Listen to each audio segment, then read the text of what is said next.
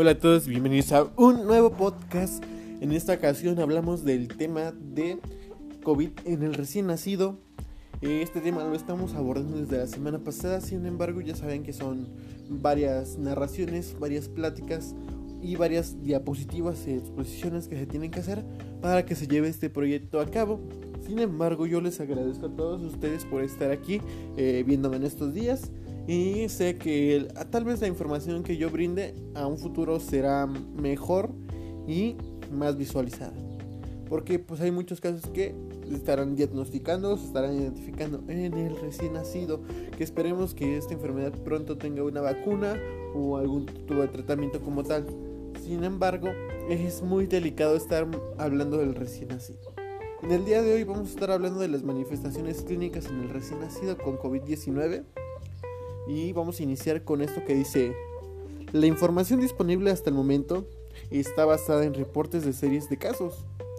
Se ha observado que la mayoría del 90% de recién nacidos de las madres con COVID-19 son asintomáticos. No presentan complicaciones. Al nacer, incluso aquellos en donde se corrobora infección de SARS-CoV-2. Algunas manifestaciones clínicas observadas en los recién nacidos con infección de SARS-CoV-2 son confirmadas con fecha de nacimiento pretérmino. Se han manifestado 4 casos. Fiebre, 4 casos. Vómito, 3 casos. Letargia, 2 casos. Dificultad respiratoria, 2 casos. Tos, 2 casos. Sepsis, 1 caso. Probablemente asociado a prematuridad e infección por E. glomeratis. En un reporte de recién nacidos de madres con diagnóstico de COVID-10, se observó además la dificultad para respirar en 6 casos. Sangrado gástrico, 4 casos. Síndrome de dificultad respiratoria, 2 casos. Neumotórax, 1 caso. Y muerte por choque refractario. Y falla orgánica múltiple en un caso. Sin embargo, ninguno fue positivo para SARS-CoV-2 y no hubo evidencia de la transmisión vertical, por lo que los síntomas parecen estar relacionados al nacimiento prematuro. La definición operacional para COVID-19 en el recién nacido es de forma particular. El recién nacido se considera en caso sospechoso a a todo nacido cuya madre tenga historia de infección por COVID-19 entre los días 19 entre los días 14 del nacimiento y 28 después del mismo.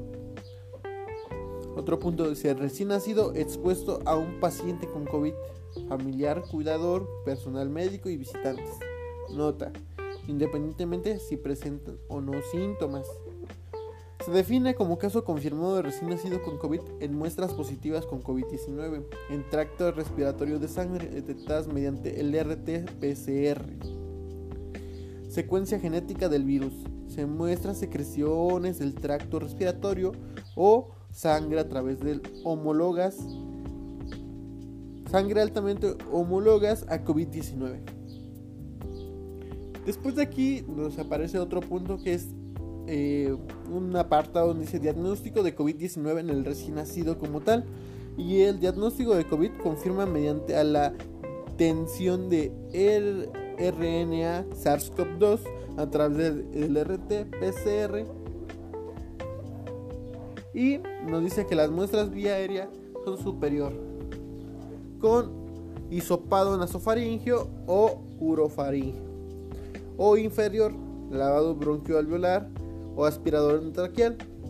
En el caso que requiera intubación endotraqueal existen diferentes ensayos de RT-PCR que implican detección diferentes de regímenes de genomas en SARS-CoV-2, por lo que se recomienda procesar la muestra en los laboratorios autorizados. La precisión y los valores predictivos de las pruebas no se han eh, evaluado sistemáticamente y la sensibilidad problemáticamente depende del tipo de ensayo. El tipo de muestra, la calidad de muestra, la duración de la enfermedad, las muestras en vía inferior pueden tener cargas virales más altas y es más probable que pueden dar resultados positivos. La RT-PCR se debe realizar idealmente en las primeras 24 horas de vida, por lo que el resultado positivo confirma la infección. Sin embargo, se puede considerar una segunda muestra en las 48 horas de edad, ya que han reportado falsos negativos en las primeras 24 horas de vida. En otro apartado dice, se encuentran disponibles diferentes ensayos serológicos para el diagnóstico de COVID-19. Sin embargo, al momento no hay estudios validados eh, de validación de pruebas. La detección de antígenos o anticuerpos, el IgM, en el recién nacido podría reflejar la producción fetal después de la infección por SARS-CoV-2, ya que el anticuerpo es demasiado grande para atravesar la placenta. Sin embargo, los ensayos de IgM pueden dar resultados falsos positivos y falsos negativos. La reactividad cruzada con otras infecciones perinatales, por lo que es necesario una interpretación cuidadosa de los resultados. Estudios de laboratorio y gabinete en el recién nacido con COVID-19 nos dice que los hallazgos en estudios de laboratorio suelen ser inespecíficos. En recién nacidos con infección confirmada por COVID-19 se han reportado al nacimiento de leucocitosis o leucopenia, con linfopenia, trombocitopenia, transminasamia, hiperbilirrubemia. También se han documentado leve aumento de mioglobina y CPK al nacimiento en un caso pero sin ningún síntoma clínico. El incremento de las restantes de fase aguda como procalcitomía y proteína C reactiva. Los hallazgos radiográficos en el recién nacido con COVID-19 también son inespecíficos, compatibles con neumonía. En algunos casos se han realizado tomografía de tórax, la cual puede ser normal o mostrar patrón intersticial vidrio despulido y o infiltrados en parches irregulares. Pues bueno, hoy vamos a dejar el tema de pues el recién nacido con COVID-19 en esta parte. Yo creo que vamos un poquito avanzados y me agrada estar narrando para ustedes. Acordémonos que este documento es de la Asociación Mexicana de Pediatría, en la cual yo les estaré impartiendo las diapositivas o el tema en el video de YouTube. Esta narración siempre sale primero en el canal de podcast.